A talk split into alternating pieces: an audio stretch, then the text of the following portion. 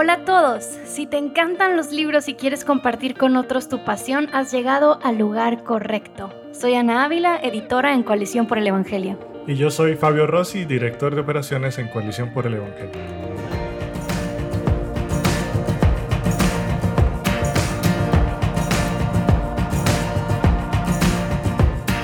Durante el mes de octubre, el grupo de coalición le estuvo leyendo cómo Jesús transforma los diez mandamientos. Y para ser honesta, antes de empezar la lectura pensé que me enfrentaría con un libro pesado y quizá un poco aburrido, pero estoy muy feliz de decir que mi experiencia fue todo lo contrario.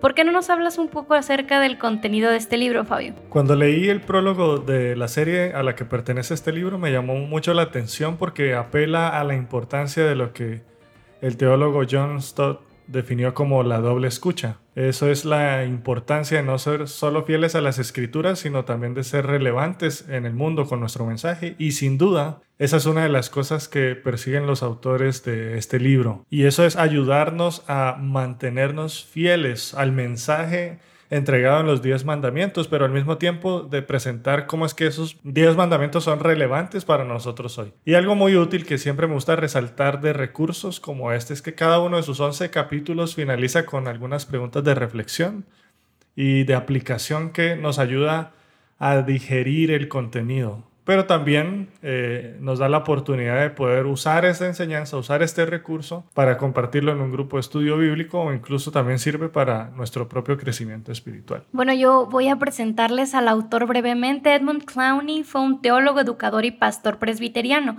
Él sirvió como el presidente de Westminster Theological Seminary. En el prólogo del libro, Rebecca Clowney, hija del autor y quien ayudó a completar esta publicación, eh, nos habla un poco acerca de quién era Edmund y sobre la historia de la publicación de este libro.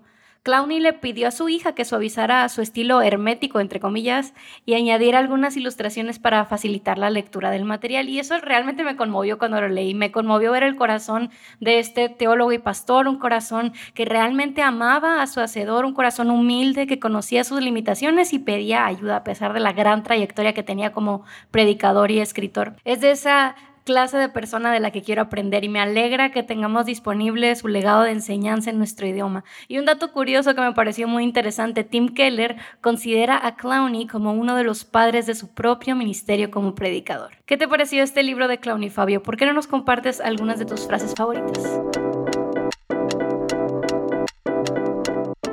Bueno, quizás eh, alguna de esas frases les parecerá ya un poco eh, usadas y quemadas, decimos nosotros, pero son verdades muy valiosas a recordar. Y la primera es cuando él está hablando acerca de los ídolos. Y él dice que la definición de ídolo no es solo una representación física de Dios, sino que puede ser cualquier cosa que funciona como centro de nuestra adoración, incluso si no lo hemos representado físicamente. Y cualquier cosa que ocupe el lugar de Jesucristo en nuestro corazón es un ídolo. Y eso es una verdad que aunque es, uno dice, es obvia, eh, es fácilmente olvidada. Y creo que eh, lo que nos ayuda a Clowny es a recordar algo fundamental del Evangelio. Te vas a reír, pero yo tengo justo esa frase subrayada y le puse, muy obvio, pero ¿cuántas veces no se me olvida eso? Así es.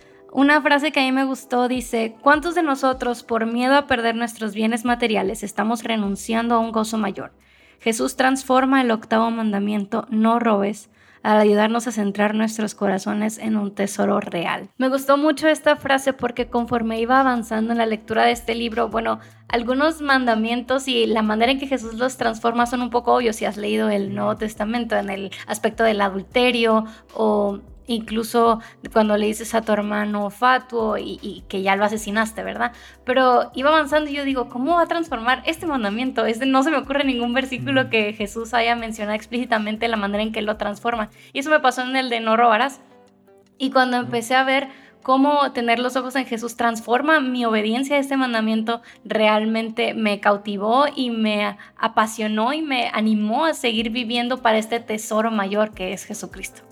Sí, hay otra frase y nuevamente a mí me, llamó la atención porque me confronta a mí, pero creo que nos confronta a todos en cuanto al día de descanso. Y esto es lo que escribió el autor, el pacto del Señor no nos llama a pasar el primer día de la semana simplemente echándonos una siesta el domingo por la tarde. aunque sin duda el descanso físico forma parte del cumplimiento de este primer día, el día del Señor es también un tiempo de actividad que se debe celebrar llevando a cabo el encargo que el Señor nos ha hecho. Y la verdad es que yo creo que la cultura general cristiana uno tiene el domingo, como el domingo en la mañana es el día del Señor. Pero a partir del mediodía es para hacer, eh, para relax, para estar tranquilos, para estar con la familia, para descansar. Cosas que no implican un sacrificio para nosotros. Y parte de lo que él hablaba en la conclusión acerca de cómo aplicar este mandamiento a nuestra vida, decía, es un tiempo también que implica sacrificios porque es eh, llevar a cabo el encargo que el Señor nos ha hecho y ese encargo es servir a los demás. Entonces como que te estuviera diciendo, también parte del domingo no solo es descansar, pero es servir a los demás y hacerlo de una manera que implica sacrificios, porque en lugar de quizás uno pasar la tarde descansando, porque es como que el único día que uno identifica como el día de, reposo, de descanso, eh, nos llama y nos reta a decir, no, piensan los, piensan los demás en cómo tú puedes usar tu tiempo para servir a alguien. Y eso duele pensarlo porque uno no quiere soltar esos, esos ratos de, descanso y de familia que, que estamos acostumbrados a tener. Así que es un mensaje actual y relevante. La otra frase que a mí me llamó la atención dice, la manera en que Jesús transforma los mandamientos nos muestra que no podemos satisfacer los verdaderos deseos de Dios respecto a nuestro comportamiento y actitudes con ninguna de nuestras hazañas. Y yo creo que esta es la idea central del libro. Mm, en el que Clowney nos muestra que pues la vara de Dios está muy, muy, muy por encima de cualquiera de nuestras capacidades y, me encanta porque termina no con la idea de que esto debe desanimarnos o, decir, uff, nunca voy a poder agradar a Dios por más que me esfuerce, siempre soy un pecador que no tiene remedio. Es, no, sí eres un pecador y en ti mismo no tienes ningún remedio, pero no es en ti mismo, es en Cristo. Cristo no solo transforma la ley al, mostrarnos lo más allá que va de, un simple mandato externo, sino que Él la transforma porque Él también muere por nosotros y nos da la capacidad de ahora en el Espíritu Santo poder vivir agradando a Dios a través de esta misma ley, de cumplir su voluntad ahora en el poder de Cristo. Entonces yo creo que es una manera excelente en la que termina Claudia animándonos a reconocer nuestra incapacidad, pero a gozarnos en la capacidad de Cristo Jesús. ¿A quién le recomendarías este libro, Fabio? Bueno, yo no sé cuándo fue la última vez, Ana, que tú escuchaste un sermón o enseñaste acerca de los diez mandamientos. ¿Puedes pensar? no. Yo, yo, no, yo no lo recuerdo. Bueno, trato de hacer memoria porque recién, pero ya hace varios meses que lo estudiamos aquí en nuestra iglesia, porque estábamos estudiando acerca del Éxodo. Pero eh, no es un pasaje muy común para enseñar. Creo que es un pasaje muy conocido, pero que pocas veces abordamos con el fin de, ah, ¿qué quiere enseñarnos? Porque usualmente la idea es que el Antiguo Testamento, las leyes no, no tienen que ver mucho con nosotros. Así que si el Señor te ha llamado a pastorear una congregación o estás liderando un grupo de estudio bíblico, yo pienso que este es un buen recurso que tú puedes usar para acercarte a pasajes como este del Antiguo Testamento que parece no tener nada que ver con nuestra vida hoy, pero que como hemos visto, la verdad es que tiene aplicaciones muy profundas. Así que yo recomendaría el libro para alguien que está en esa posición o que estás buscando algo que puedes enseñar a tu congregación, a tu grupo, o a tus amigos, o a tu familia, o incluso para ti mismo. Sí, yo diría que si alguna vez has evitado el Antiguo Testamento, en especial la ley, porque no entiendes su relevancia o incluso cómo se relaciona con Jesús, porque una vez que vemos el Evangelio, muchos se limitan a leer los Evangelios y el Nuevo Testamento, como que es más sencillo captar las ideas que se exponen en una carta, por ejemplo. Pero si has evitado esta parte de la escritura, tienes que leer este libro, yo diría. Toda la Biblia se trata de Cristo, toda la Biblia, y, y a veces lo repetimos, ¿no? Pero no lo aplicamos cuando estamos leyendo la escritura en realidad. Desde el principio hasta el final se trata de Jesús. Si no lo has podido ver, Edmund Clowney puede ayudarte a ver esta verdad con mayor claridad. Así que yo te recomendaría que tomes este libro y lo estudies despacito en oración y con Biblia en mano. Y pues nosotros no somos los únicos que hemos estado en esta lectura. Eh, damos gracias a Dios por este grupo de lectores que nos acompaña cada mes y hoy queremos compartir eh, un comentario de uno de nuestros miembros que compartió acerca del cuarto mandamiento y él reflexiona que el día del Señor comenzó a tener mayor importancia en mi familia desde que comenzamos a tener reuniones familiares para adorar a Dios hace poco más de un año y también por la lectura del mes de junio, Familias Tecnológicamente Sabias. Y con nuestras reuniones familiares, mi esposa y yo queremos guiar a nuestras hijas a que comprendan que no solamente el domingo o en el templo podemos adorar a Dios, o solamente cuando necesitamos algo, sino que nuestra búsqueda de Él es en respuesta al gran amor que nos ha mostrado donde sea que nos encontremos y todos los días que Él nos da. El día domingo hemos decidido hacer descansar, poner entre comillas, todo aquello que distraiga nuestra atención del objetivo principal del día del Señor. Gracias, Marbek Begmar, por tu comentario y te animamos a que no dejes de compartir tus frases favoritas y reflexiones personales en nuestro grupo y en las redes sociales usando el hashtag Coalición Lee. En esta ocasión nos acompaña José Moreno Berrocal, pastor en la Iglesia Cristiana Evangélica de Alcázar de San Juan, conferencista y autor de varios libros, entre ellos La influencia de la reforma en el trabajo y la protección social.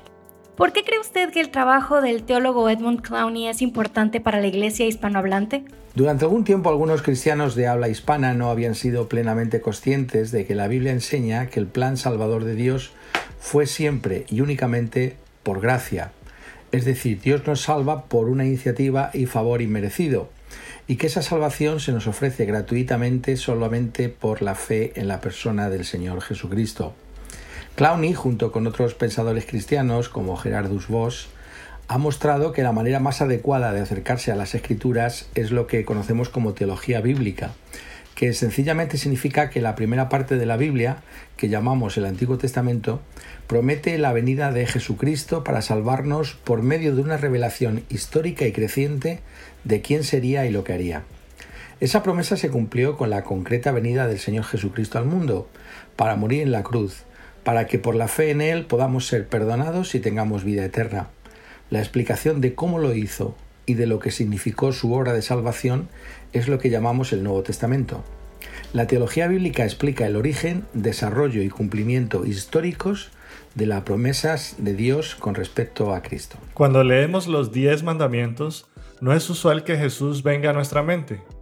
¿Por qué es así? ¿Y cuáles son los peligros de leer los mandamientos sin considerar a Cristo? Habría varias razones, pero por ejemplo muchas veces los cristianos piensan que los mandamientos solo son la, parte que les toca a ellos cumplir y que está a su alcance el, hacerlo.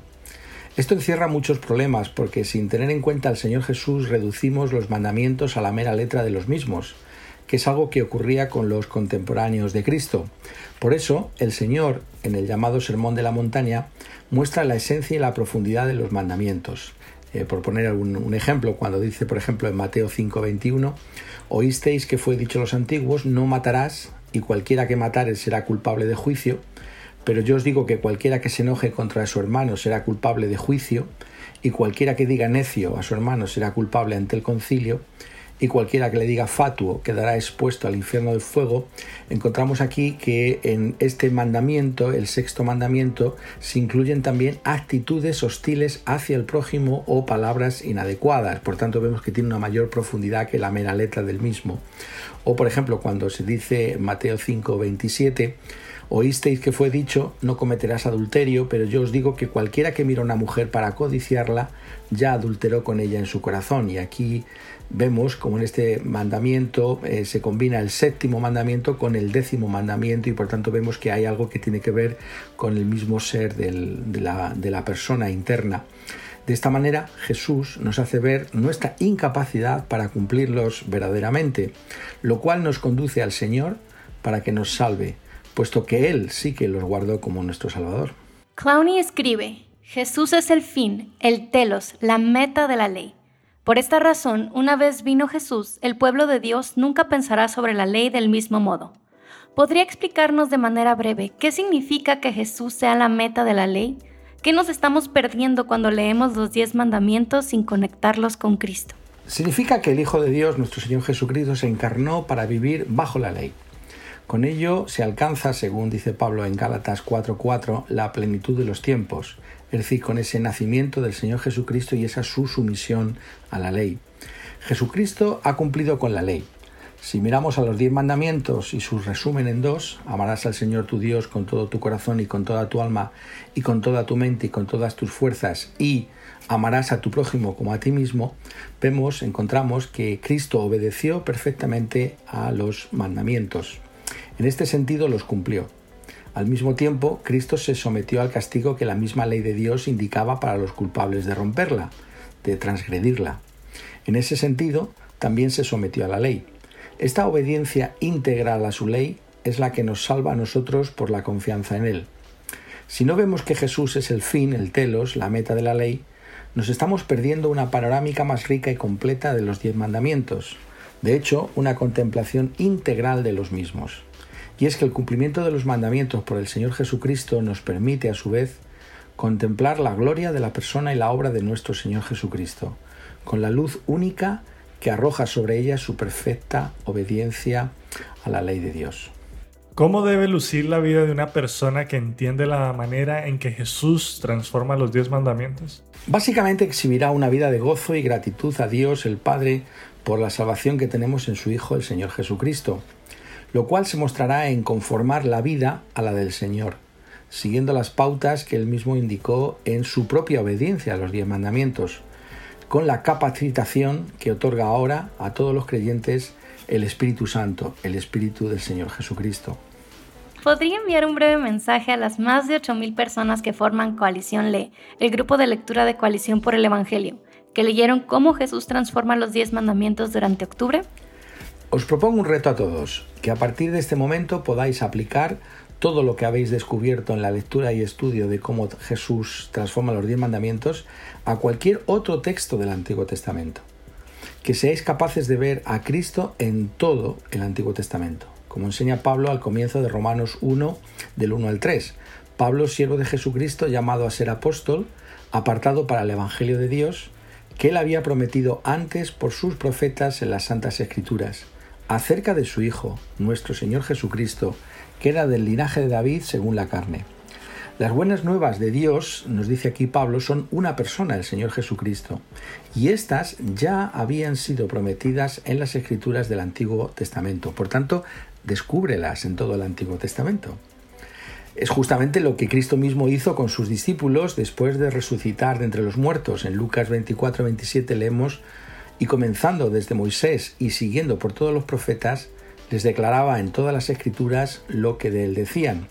Y en el versículo 44 añade, les dijo, estas son las palabras que os hablé, estando aún con vosotros, que era necesario que se cumpliese todo lo que está escrito de mí en la ley de Moisés, en los profetas y en los salmos. Así que adelante, no hay parte del Antiguo Testamento que no hable del Señor Jesucristo. En ese sentido recomiendo una herramienta muy útil para este fin, otro libro de Clowney, titulado Predica a Cristo desde toda la Escritura. También encontraréis mucha ayuda en los libros de Timothy Keller, ya que él mismo ha dicho que se considera un discípulo de Clowney. No os desaniméis. Si al principio no os resulta sencillo, es que es una tarea para toda la vida. Pero conforme vayáis descubriendo a Cristo en toda la escritura, vuestra vida espiritual crecerá para la gloria de Dios, pues el Espíritu Santo os irá haciendo más y más como el Señor.